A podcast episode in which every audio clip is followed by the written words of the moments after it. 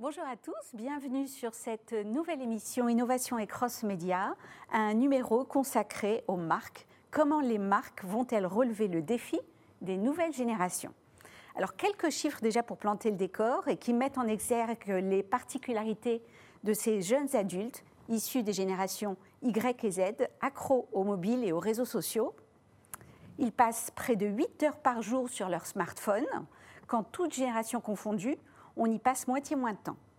87% d'entre eux estiment que l'expérience client est aussi importante que l'offre produit. 68% s'inspirent des avis clients avant d'acheter. 63% utilisent leur mobile pour effectuer des achats. Et un dernier chiffre, 60% souhaitent avoir un impact positif sur le monde dans leur façon de consommer. Alors comment s'adapter à ces générations qui en 2030 devraient représenter un tiers de la population mondiale, quelles sont leurs exigences, leurs comportements d'achat et quelles stratégies d'acquisition relationnelle et expérience client pardon, orchestrées pour les séduire? Pour en parler, j'ai le plaisir de recevoir à la fois sur le plateau et en visio, à ma gauche, Stéphane Rappebach, bonjour. Bonjour. Vous êtes directeur général de Wigo, la première offre ferroviaire low cost d'Europe lancée par la SNCF. En visio, en duplex, deux invités. Marie de Grand-Guillot, bienvenue. Vous êtes directrice générale déléguée de la banque alternative Nickel, rachetée en 2017 par BNP Paribas. Exactement, enchantée beaucoup plus loin en Chine. J'ai le plaisir de recevoir Alexis Bonhomme. Bonjour. Vous êtes VP Greater China et Asia Pacifique de Farfetch, la référence mondiale du luxe contemporain. Et Merci, bonjour à tous. Bonjour, et je reviens euh, sur le plateau avec Myriam Vergès à ma droite. Bonjour, vous êtes VP Global e-commerce de Stellantis un des leaders mondiaux de l'automobile et fournisseur de mobilité. Bonjour Majda. Bonjour. Alors je vais démarrer avec euh, vous Stéphane. on le disait, euh, Wigo est une jeune marque créée il y a maintenant euh, huit ans, positionnée sur les petits prix qui séduisent fortement les jeunes. Quelles sont vos ambitions à horizon 2025 et aussi vis-à-vis -vis de ces jeunes générations? Bah déjà, on peut peut-être représenter Ouigo. Hein, donc, ce que je vous avais dit, c'est le TGV euh, low cost de la SNCF. Et la particularité, c'est qu'en plus, on vend euh, l'ensemble de nos billets euh, par le web, notamment par notre site wigo.com. Et ça prend 80% en fait, des, des, ventes. Et on va chercher la conquête, en fait, la conquête de nouveaux clients et la conquête de clients qui n'auraient pas voyagé ou auraient voyagé par la voiture et de les amener au train. Et vous l'avez dit, cette marque, elle est jeune, elle est joyeuse, elle est basée sur un ton qui est feel good et tirant la simplicité. On le, reverra en fait euh, vis-à-vis de ce que euh, les nouvelles générations ou les générations euh, Z attendent. Et puis c'est une marque qui notamment se positionne pour être vraiment agressive en prix. 25, enfin, plus de 50% de nos prix sont en dessous de moins de 25 euros et ça permet en fait de pouvoir voyager, voyager plus pour rejoindre sa famille, rejoindre ses amis. Et c'est vrai que c'est aussi une attente qu'ont euh, les nouvelles générations et les jeunes de pouvoir euh, voyager plus et, rejoindre leurs amis. D'accord. Donc une ambition à votre niveau de conquête forte. Exactement. Merci. Euh, je, je, viens vers vous, Marie de Grand-Guillot, pour Nickel. Alors, vous aussi, vous vous positionnez comme marque plutôt mass market, comme marque populaire. Vous connaissez une croissance vertigineuse avec aujourd'hui 2,2 millions de clients pourquoi vous intéressez-vous à ces jeunes générations et pour répondre aussi à quels objectifs? On s'intéresse euh, aux jeunes euh, parce qu'on s'intéresse à tout le monde. Et c'est vrai que c'est quelque chose de très différenciant chez Nickel. Nickel, c'est une euh, néobanque, enfin une fintech qui propose un compte, une carte et un RIB en cinq minutes. Et vous pouvez ouvrir ça chez un, dans un point de vente, chez un commerçant, chez un buraliste. Et du coup, on, on s'intéresse aux jeunes parce qu'on a un, une vraie volonté à construire une marque populaire, une marque qui va transcender les générations et du coup qui va toucher euh, les besoins de tout le monde. Les jeunes sont euh, vraiment un, de nos, segments cœur euh, de cible et c'est principalement un sujet, un sujet très stratégique pour nous, notamment parce qu'on a un socle de valeurs qui répond à leurs attentes. on a un modèle qui à la fois allie une expérience digitale très avancée, très poussée, avec la proximité d'un réseau physique et des valeurs d'inclusion très fortes, puisqu'on a le même produit pour tout le monde. et ça, ça touche particulièrement les attentes des consommateurs aujourd'hui. Euh, Myriam, euh, pour euh, Stellantis, alors le, marché de l'automobile est en train de se, réinventer, son modèle de distribution aussi. Le modèle traditionnel évolue, il intègre aujourd'hui le e-commerce et vous représentez justement ce e-commerce qui devient un canal de croissance indéniable. Quels sont aussi les, enjeux du secteur automobile vis-à-vis des nouvelles générations et quelles sont les attentions de votre direction e-commerce vis-à-vis d'elles pour reprendre un petit peu les chiffres que vous, que vous citiez tout à l'heure, il y, a vraiment clairement une direction qui est vers on, veut continuer à pouvoir se déplacer. Enfin, Stéphane en parlait tout à l'heure. On veut bouger, on veut voyager, on veut voir les gens euh, qu'on aime, on veut travailler. Euh, et l'automobile est indéniablement un des moyens de mobilité euh, favoris. mais avec cette notion de responsabilité sur l'impact environnemental. Donc, vous savez que aujourd'hui, l'industrie automobile est en train de shifter complètement son modèle à la fois sur les produits, parce qu'on passe avec passe à l'électrique aujourd'hui. Donc euh, ça, c'est sur les produits, mais également sur la façon de, les commercialiser et de consommer la voiture. On va de plus en plus de la possession vers l'usage, avec euh, des offres euh, de, pouvoir disposer d'un véhicule de quelques minutes à quelques années euh, on a tout un éventail d'offres qui permettent comme ça à la carte de décider si on a besoin d'un véhicule pendant quelques minutes en autopartage avec euh, nos initiatives comme Free to Move euh, dans plusieurs villes ou quelques, jours, quelques semaines, du rent, quelques mois et jusqu'à quelques, années. et on a également une façon même d'acquérir en fait qui a évolué. Aujourd'hui, on passe euh, entre 4 et 8 heures par jour selon notre âge, ou entre 2 et 8 heures par jour selon notre âge et notre appétence sur des écrans. Plus de 80% de la phase de découverte de tiens, j'ai envie ou j'ai besoin de m'acheter une nouvelle voiture. Euh, quels sont les modèles qui existent, quelles sont leurs caractéristiques, etc. et tout, se fait euh, déjà online depuis quelques années, ça a complètement shifté.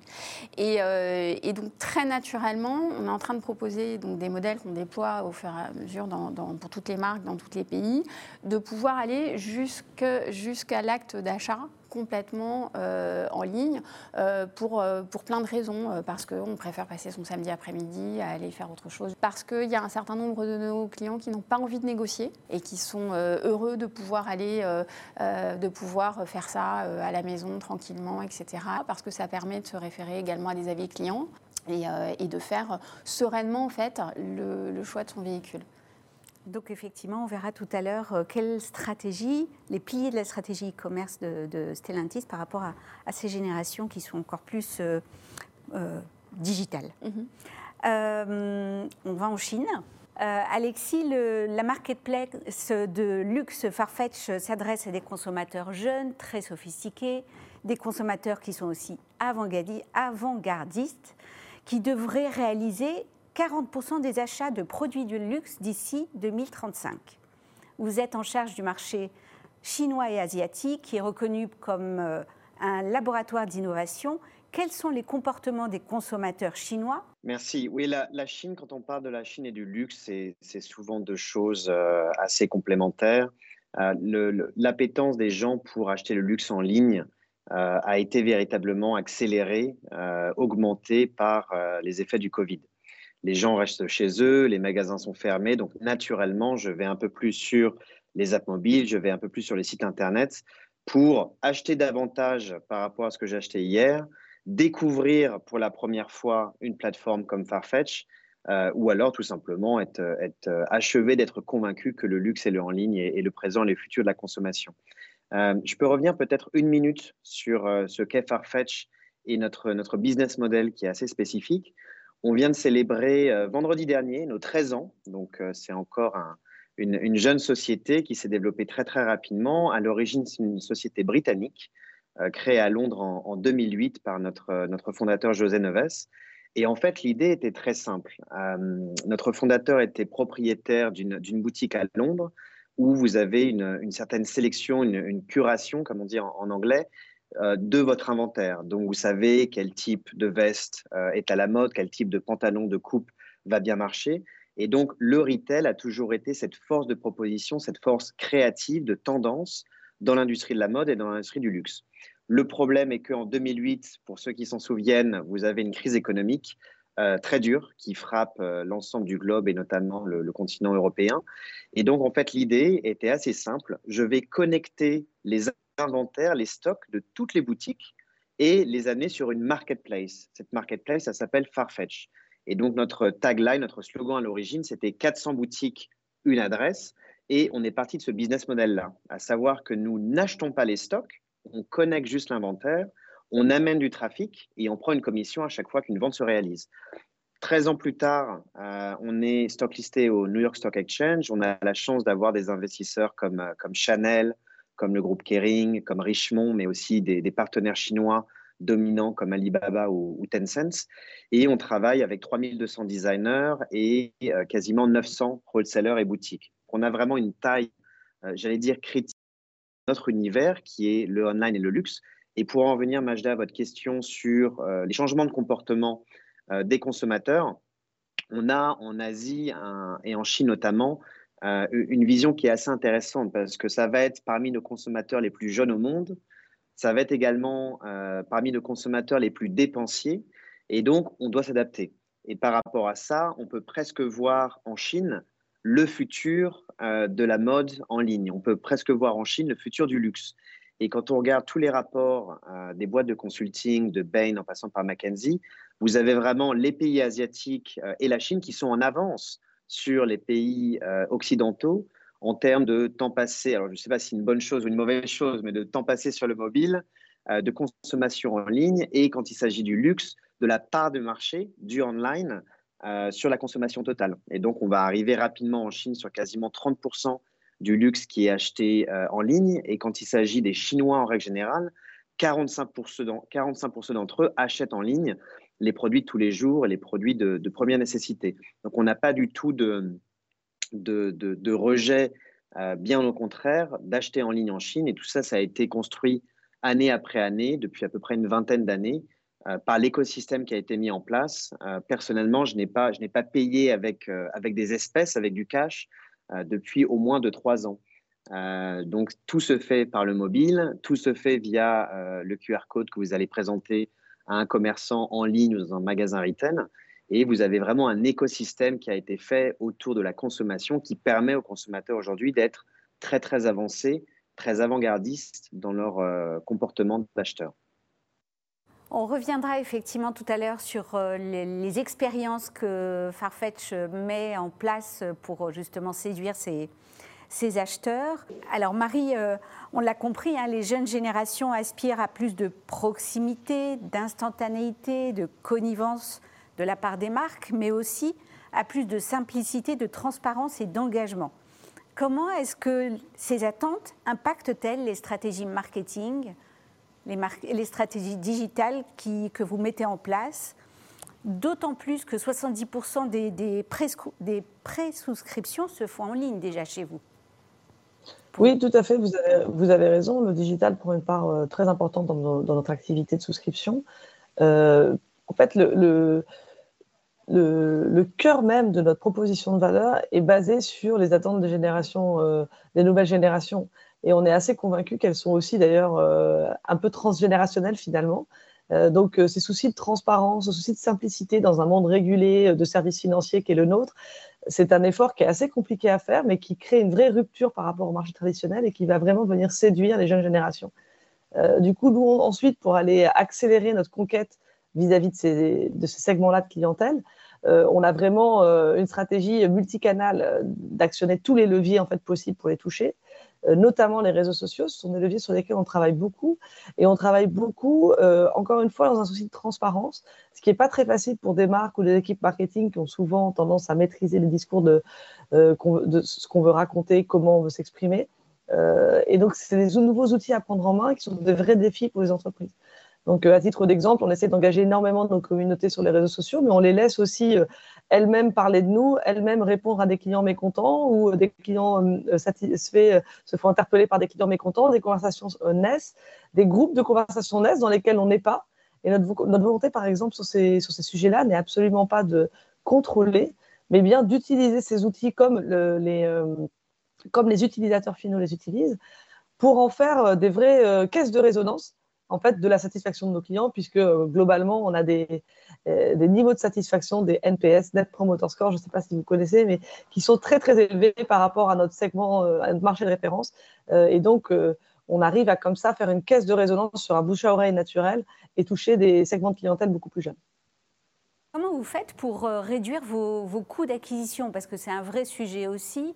Euh, quels sont les leviers complémentaires que, vous activez pour justement venir euh, contrebalancer les coûts d'acquisition qui peuvent être parfois élevés en fait, les autres acteurs euh, concurrents nous sont des, on va dire des néobanques un peu traditionnelles, c'est-à-dire qu'elles ont une expérience client euh, euh, très aboutie comme la nôtre, avec toutes les fonctionnalités qui, sont attendues par les clients. Ce qu'on a en plus d'elles, c'est qu'on a un réseau de distribution. On est distribué donc chez plus de 6000 buralistes en France.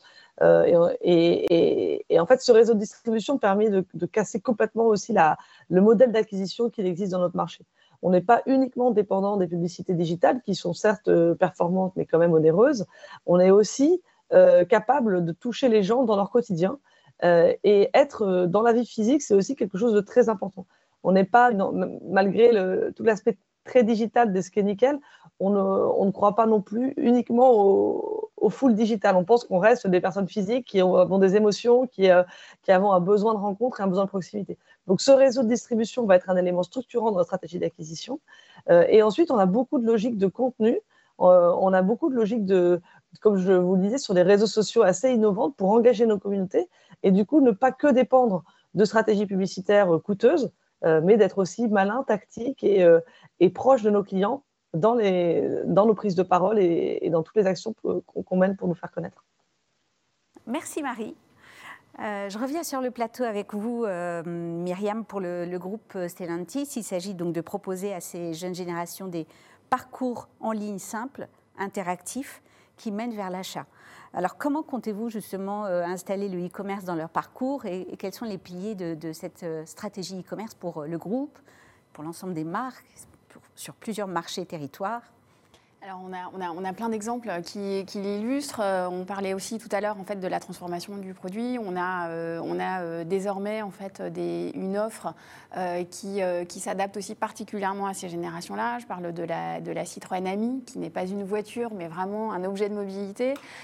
pour, je ne sais pas si vous la connaissez, mais il y, a, il y, a, deux places, elle se gare très facilement, elle se charge, elle se charge en trois heures sur une prise classique. C'est vraiment quelque chose et surtout elle se conduit à partir de 14 ans avec euh, uniquement un permis BSR, donc on n'a plus besoin d'avoir le, permis de conduire. Et donc Ami est un véritable succès. Elle s'achète complètement en ligne, euh, donc euh, avec, avec un prix net. Et on a encore une fois, donc on est parti du, du, produit et on a évidemment toute, toute, cette palette en fait de consommation. On peut, on peut conduire une amie à Paris en autopartage grâce à Free to Move. On peut, on peut, on peut l'acheter également chez d'autres partenaires comme euh, la FNAC et Darty euh, en France, ou Intré en Italie, etc., où on peut, euh, on peut partir, on peut avoir une expérience qui est différente. Et elle se choisit et s'achète en quelques clics. la gamme est ultra simplifiée. C'est vraiment une rupture par rapport, à, par rapport aux automobiles où vous avez des configurations qui peuvent être complexes entre le type de moteur, les niveaux de finition, etc. Et tout là, c'est pas du tout. Il y, a très peu de définitions différentes. Après, on peut l'accessoiriser et enfin, derrière, ce qui est extrêmement intéressant, euh, c'est qu'on a la possibilité désormais de la, personnaliser à l'envie. C'est-à-dire qu'on a désormais des kits de personnalisation qu'on peut euh, créer avec des stickers, etc., pour vraiment euh, s'approprier son ami. vous parliez des, des, des, des modes des modes d'engagement, des réseaux sociaux. Marie parlait des réseaux sociaux, du fait de l'importance de, la communauté. On a maintenant un programme euh, d'ambassadeurs, donc amis super fans, où on a euh, naturellement en fait euh, les early adopters de d'Ami qui a été relancé récemment, qui étaient tellement, qui sont tellement en fait amoureux de, de, leur, de leur ami, qui se sont spontanément proposés et on a monté ce programme-là pour qu'ils puissent eux-mêmes faire, faire des, des, essais à les membres de leur entourage et finalement devenir effectivement les ambassadeurs de la marque. Et donc c'est une communauté qu'on anime avec euh, un certain nombre de, concours. On a eu plein de photos assez cocasses de où ils avaient été capables de garer leur ami, euh, parce qu'elle est quand même assez, euh, assez facile à, garer ce genre de choses. Et c'est des choses qui prennent très bien. Effectivement, ce que disait Marie, ça vient en rupture d'un discours de marque très policé, très, très maîtrisé, et où, clairement, ces générations-là ont besoin de s'approprier en fait complètement euh, le produit, la communication qui va avec, l'usage, et, euh, et, de, communiquer là-dessus et de se référer aux avis. Euh, des clients. Donc, vraiment, les piliers, c'est ça, c'est avoir la possibilité d'à la fois tout faire en ligne tout seul, mais en étant quand même connecté à sa communauté euh, lorsqu'on a besoin de le faire. Et quand on parle d'un produit comme l'automobile, euh, ben, il y a forcément un moment où, euh, on, doit, revenir en fait à du physique, etc. Et donc on a aussi cette énorme chance là je parle plus seulement d'amis, je parle, je parle de, toute notre voiture, de bénéficier d'un réseau en fait, avec des concessionnaires, avec, euh, avec une, proximité qui est partout. Parce que acheter une voiture, c'est pas simplement l'acte d'achat. Il y a aussi être assuré quant à l'entretien. J'ai un voyant qui, clignote, je fais quoi? Personnellement, je suis pas garagiste. Je suis bien contente de trouver mon garagiste pour pouvoir m'expliquer. Non, non, vous inquiétez pas, madame, c'est pas grave. Et on va vous arranger ça. Et donc, ça fait partie en fait de ça. Pour revenir à votre question sur les piliers du, e-commerce, euh, chez Stellantis, on n'est pas un pur player et on ne sera jamais un pur player et ce n'est pas notre ambition. On est vraiment dans une approche de online to offline et de pouvoir offrir en fait le meilleur des deux mondes à nos clients. On travaille énormément la, la, capillarité en fait entre les parcours. Je pense que y a, vous, parliez tout à l'heure de transparence et de cohérence. Mmh. Euh, je pense que ce qui est important, c'est de surtout pas, euh, surtout pas siloter les parcours, décider qu'on a un canal plutôt qu'un autre, etc. C'est, euh, on, est vraiment en train de travailler avec nos réseaux pour complètement, euh, complètement euh, lier nos parcours et que ça ait du sens pour nos clients. L'acquisition, est-ce qu'elle est, par rapport à ces générations, aux nouvelles générations dont on parle, est-ce qu'elle elle est centrée sur la partie social média ou est-ce que vous déployez d'autres leviers pour faire en sorte d'aller justement susciter un intérêt par rapport à, aux voitures, à la AMI par exemple, mhm. demander des essais. Alors peut-être que pour l'AMI, il n'y a pas d'essais, je ne sais pas. Si, si, il y a des essais. Est-ce que c'est le social media parce qu'on est vraiment sur une population qui est fan des réseaux sociaux, qui est engagée à travers les réseaux sociaux, ou est-ce que vous avez besoin de déployer d'autres leviers, indépendamment de la pub de masse, bien entendu, euh, des campagnes TV alors effectivement, on a, on a, je représente un groupe qui a 14 marques et qui s'adresse à des cibles très différentes. Donc effectivement, on a une palette de, de, de, leviers marketing qui est assez large euh, ben, parce qu'on a des produits et des services qui s'adressent à des populations différentes. Donc selon le type de produits et de services et la région dans laquelle on se trouve, on va effectivement utiliser des, des, leviers différents. Donc évidemment, il y a le social media. Euh, on a euh, monté des opérations de live shopping aussi sur, sur un certain nombre de, nos sites. On, a, on, est, euh, on fait euh, évidemment de du, média euh, plus classique, des opérations de parrainage. Enfin, il y, a vraiment toute une palette qui va correspondre à un certain nombre de choses. Et on a la chance déjà de, de, fournir en fait des moyens de mobilité à un grand nombre de personnes de par notre, notre histoire aussi. On a 200 ans de mobilité derrière nous, donc forcément on a déjà quand même quelques clients. Et donc il y a aussi, il n'y a pas seulement cette notion de conquête, mais il y a aussi cette notion de fidélisation de nos clients, d'anticiper de, en fait leurs besoins de renouvellement ou de complémentarité dans leur mobilité. Vous parliez tout à l'heure, euh, Stéphane, de, de, dire ah bah tiens, est-ce que je prends une voiture, est-ce que je prends le train? Les deux ne sont pas incompatibles. Euh, on peut avoir euh, et, et, en fait, je, je, pense que le, la, vie de nos clients, elle, elle, est de, elle est de plus en plus complexe. Il n'y a plus les gens qui sont en voiture et puis d'un côté les gens qui prennent les transports en commun de l'autre, etc. Vous avez au fur et à mesure de votre journée, de votre semaine, des besoins qui vont être différents. Vous pouvez ne pas avoir envie de vous garer dans Paris et vouloir prendre un véhicule en autopartage ou les transports en commun, etc. Comme vous pouvez vouloir habiter un petit peu plus loin prendre votre voiture, aller à la gare, la garer, ensuite prendre le train pour vous rendre, euh, pour vous rendre euh, ailleurs, etc. Et donc l'idée, nous, c'est d'accompagner en fait au mieux nos clients dans la, je dirais, dans la multiplicité de, leur, euh, de leurs besoins et en complémentarité, en essayant de, de, de, tuer en fait les points de, les points de friction. Parfait, merci beaucoup. Alors, je viens vers vous, Stéphane. Alors, euh, Wigo, on est aussi sur de la mobilité, mais d'un autre genre.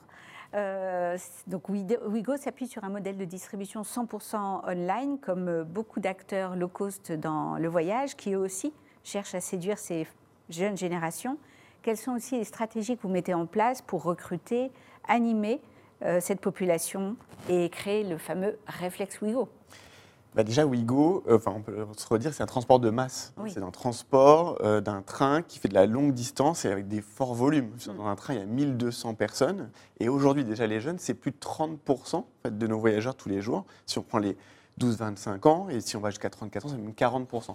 Et ces jeunes, c'est difficile de les recruter et d'aller les chercher par les médias traditionnels. Donc évidemment, la stratégie, être 100% digital, c'est poser une stratégie d'acquisition full digital.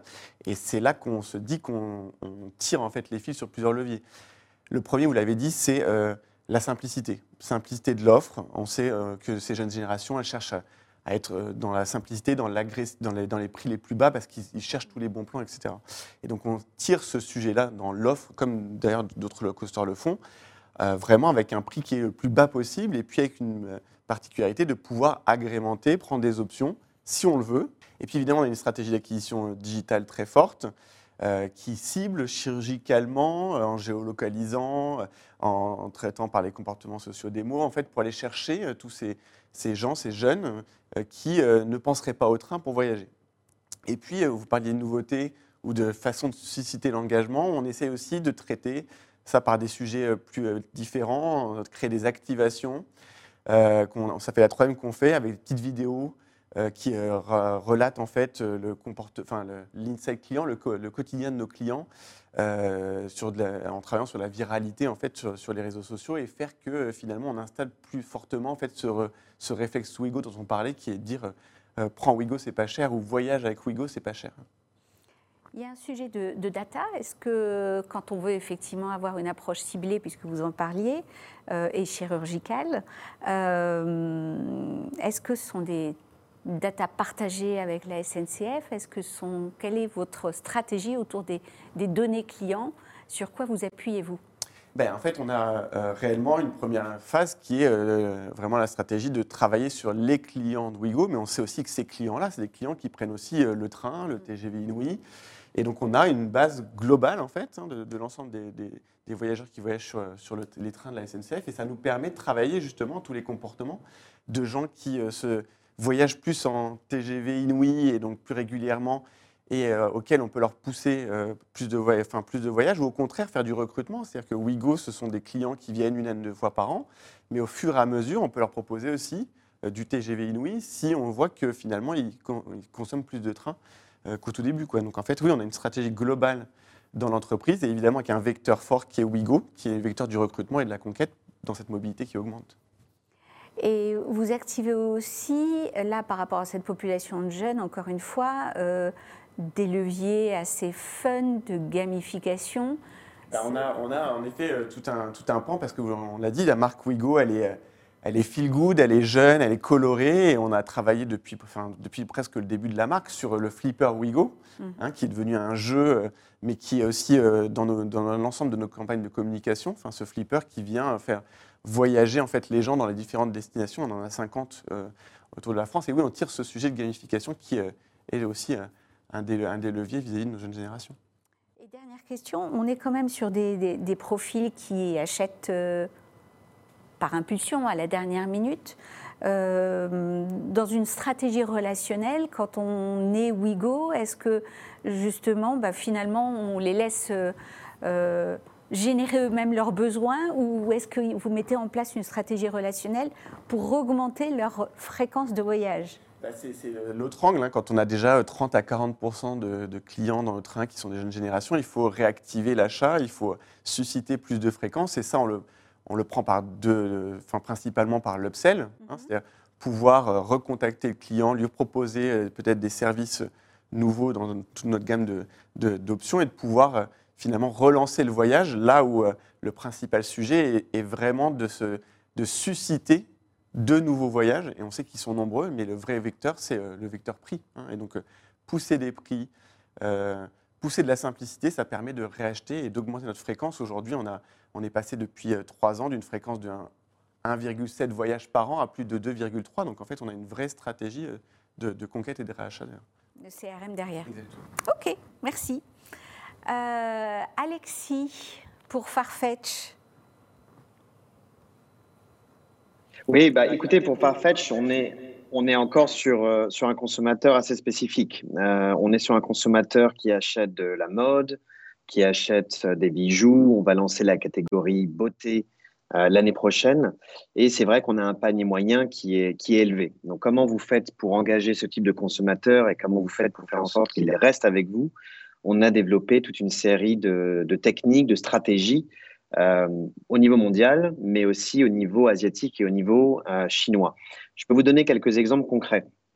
Déjà, on est arrivé sur le continent asiatique et en Chine en 2015. Et donc en 2015, on a monté l'équipe sur place euh, avec quelques dizaines de personnes. Aujourd'hui, on va être à peu près 650-700 personnes sur place. Euh, derrière moi à Shanghai, également dans des bureaux à, Pékin, Hong Kong ou, Tokyo.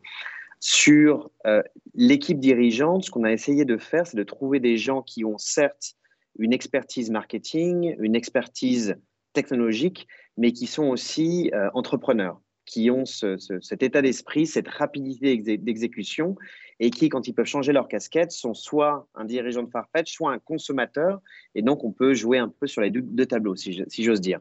Euh, d'un point de vue contenu et d'un point de vue technologique, je peux passer une minute sur ces deux angles parce que c'est ce sur quoi notre, notre croissance et notre développement se basent aujourd'hui. Euh, je crois que c'est Marie qui mentionnait juste avant que la relation client ne peut pas être uniquement en ligne et que même si on est sur une évolution sociétale et une évolution des consommations qui est très online, on doit quand même garder un pied sur le monde physique. Euh, je suis parfaitement d'accord avec cette observation, notamment dans notre écosystème luxe, quand vous devez communiquer, engager avec, avec un consommateur, le fait de le voir, de lui parler, d'échanger, ça permet de, convertir, ça permet justement d'avoir un peu plus de d'émotion dans la relation client. Et vous imaginez bien quand vous voulez acheter euh, un, sac en cuir euh, ou une, un habit de mode qui est assez coûteux, le fait de toucher les matériaux, le fait de, sentir un petit peu le produit, c'est quelque chose d'essentiel. Donc, en tant que compagnie, notre contenu est basé essentiellement sur de la performance marketing. Et donc, on va adapter euh, un format vidéo courte sur TikTok, un format un peu plus long sur une plateforme qui s'appelle WeChat, qui est un peu l'équivalent de Facebook en Chine. Chaque plateforme chinoise aura un contenu dédié. La chose qui est nouvelle, c'est qu'on a commencé à être beaucoup plus euh, créatif, beaucoup plus producteur en termes de contenu au niveau local. Et c'est quelque chose que vous voyez chez nous, chez Farfetch, mais aussi euh, dans d'autres maisons de luxe, où les headquarters ont accepté de lâcher un peu du lest sur la partie créa. Il donne certes des guidelines, mais les bureaux locaux, que ce soit au Japon, en Corée, en Chine, sur des marchés très insulaires, vont avoir une liberté de création. Et c'est ce qui s'est passé ici. On va avoir une cinquantaine de personnes sur la production de vidéos, sur la photographie, sur l'éditorial, qui permettent de donner un contenu qui matche absolument avec le consommateur local.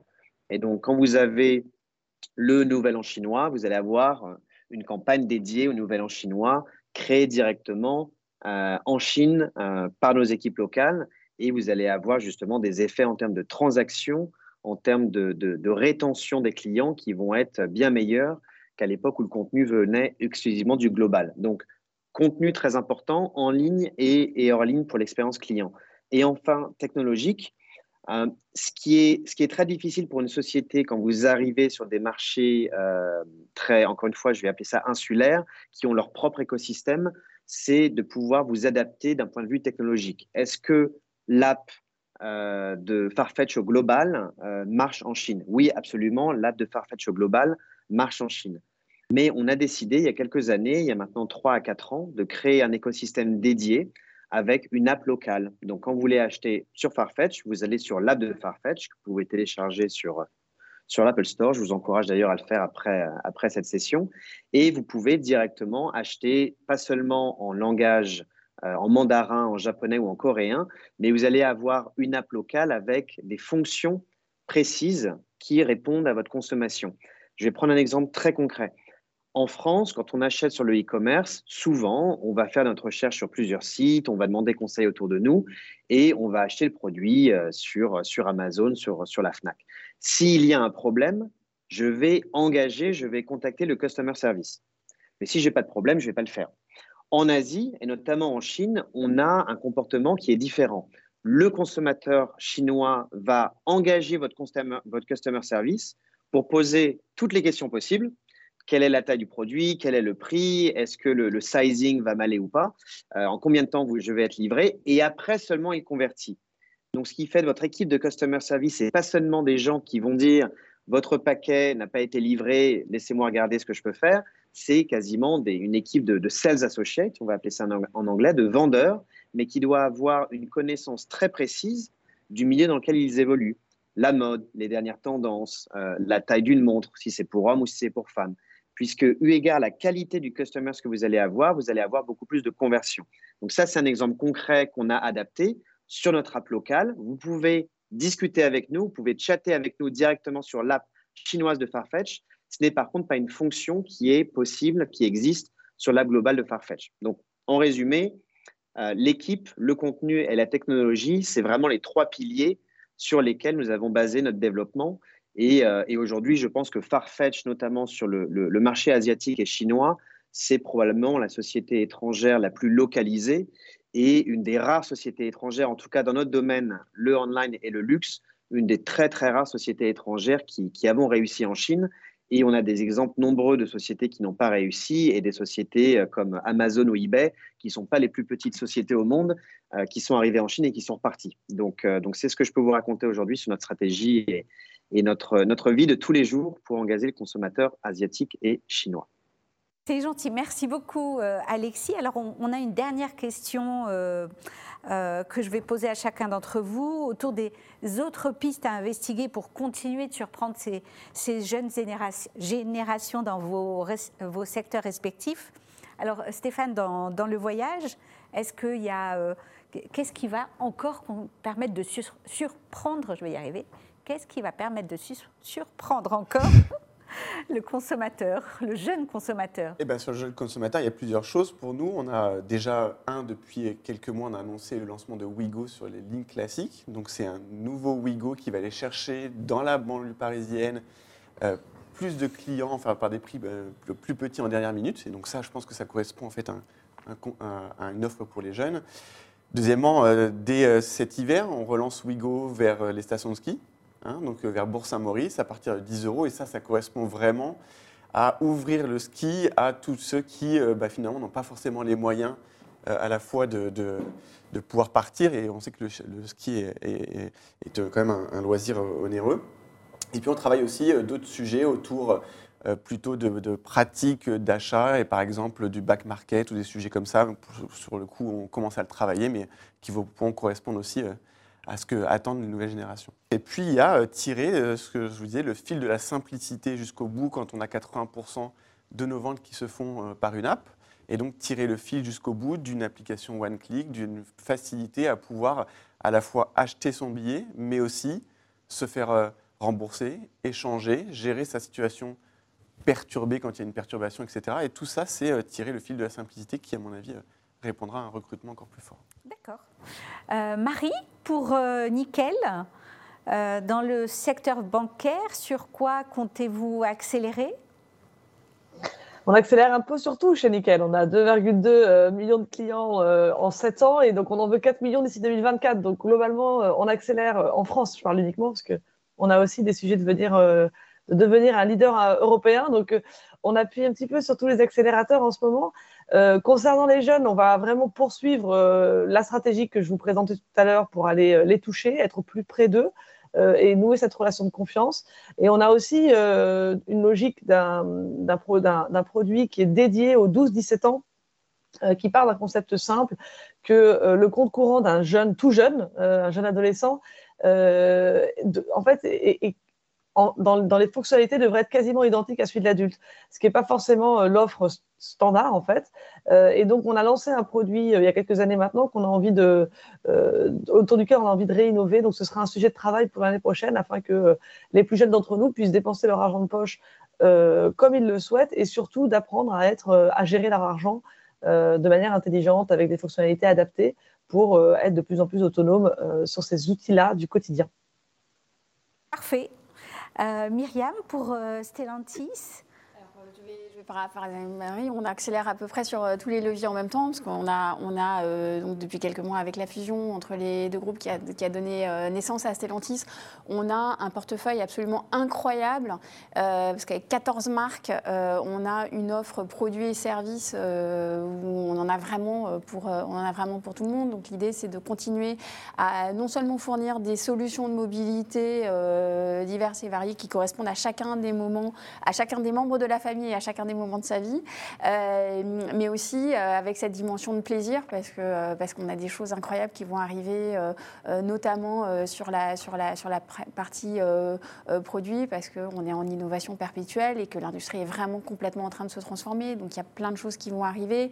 Il y a effectivement tous les modèles de distribution qui sont en train de se de se réinventer complètement et on travaille activement avec, avec tous les réseaux de concessionnaires pour, euh, pour, euh, pour arriver au, au, nouveau contrat de distribution euh, d'ici 2023. Donc il y, y, a plein de choses comme ça qui sont en train de se mettre en place, qui font que bah, si je vous dis tout, on ne vous surprendra plus. Mais, mais, mais, non, non, mais il y a, y, a, y a, vraiment une, une, à la fois en fait, une énorme remise en question de se dire en fait, comment on peut continuer en fait, à, être, à être adapté en fait, aux besoins de nos clients tous les jours et, et, et en même temps euh, et en même temps euh, tabler sur toute l'expertise acquise au, cours de toutes ces années euh, et, et, arriver à valoriser tout le travail incroyable de nos ingénieurs. À suivre alors faire à suivre. Et le mot de la fin pour Alexis, dans, dans, le luxe justement, quelles sont les évolutions ou les nouvelles fonctionnalités ou les nouvelles façons d'acheter que vous allez proposer aux Chinois, par exemple? Oui, alors le, luxe et l'achat en ligne, ça a évidemment le vent, le vent en poupe. Et euh, quand on, rationalise aux consommateurs chinois, encore plus. En, 2025, 2030, 50% des consommateurs de luxe au monde seront chinois. Euh, donc c'est déjà un chiffre qui est, qui est acté par, par tous les rapports que vous pouvez lire. À notre niveau, chez Farfetch, on continue à mettre le consommateur au centre de nos stratégies et à construire autour de lui ou autour d'elle des services euh, en termes d'expérience client euh, quant à l'achat, quant au suivi de ses produits, euh, en termes d'éditorial, en termes de contenu. Donc, on a vraiment une approche très consumer-centric, comme on dit. Et pour ce qui est de, de, de, la partie stratégique, on a évidemment une très, très forte appétence pour la mode, qui est notre catégorie première, mais on se développe très rapidement sur la bijouterie et l'horlogerie. Et on lance, comme je l'ai mentionné précédemment, euh, la division beauté l'année prochaine. Donc ça, ça va être quelque chose de nouveau et qui fait complètement du sens par rapport au type de consommateurs que nous avons. Euh, pour conclure, le, les marchés asiatiques, notamment le marché chinois, est un marché extrêmement compétitif euh, où l'innovation est, est, est, critique. Et je pense un des points intéressants pour nous qui sommes basés en France, en Europe ou même aux États-Unis, comment peut-on s'inspirer de ce qui existe en Chine, de ce qui marche en Chine, pour euh, augmenter l'expérience client, pour augmenter nos performances sur nos marchés locaux. Pendant des années, ça a été l'inverse. Les Chinois se sont inspirés de ce qui se faisait à l'Ouest pour le reproduire sur leur marché local. Et peut-être dans les années qui viennent, on va, on va voir un effet de balancier un peu plus équilibré. Donc ça, c'est des choses à garder en tête et qui peuvent être, euh, qui peuvent être vues dans les années qui viennent. Eh bien, merci à vous quatre pour cet échange euh, très instructif et je vous donne rendez-vous pour une prochaine émission. À bientôt. Merci. Merci, beaucoup. Merci Marie. Merci, Majda. Merci, à tous.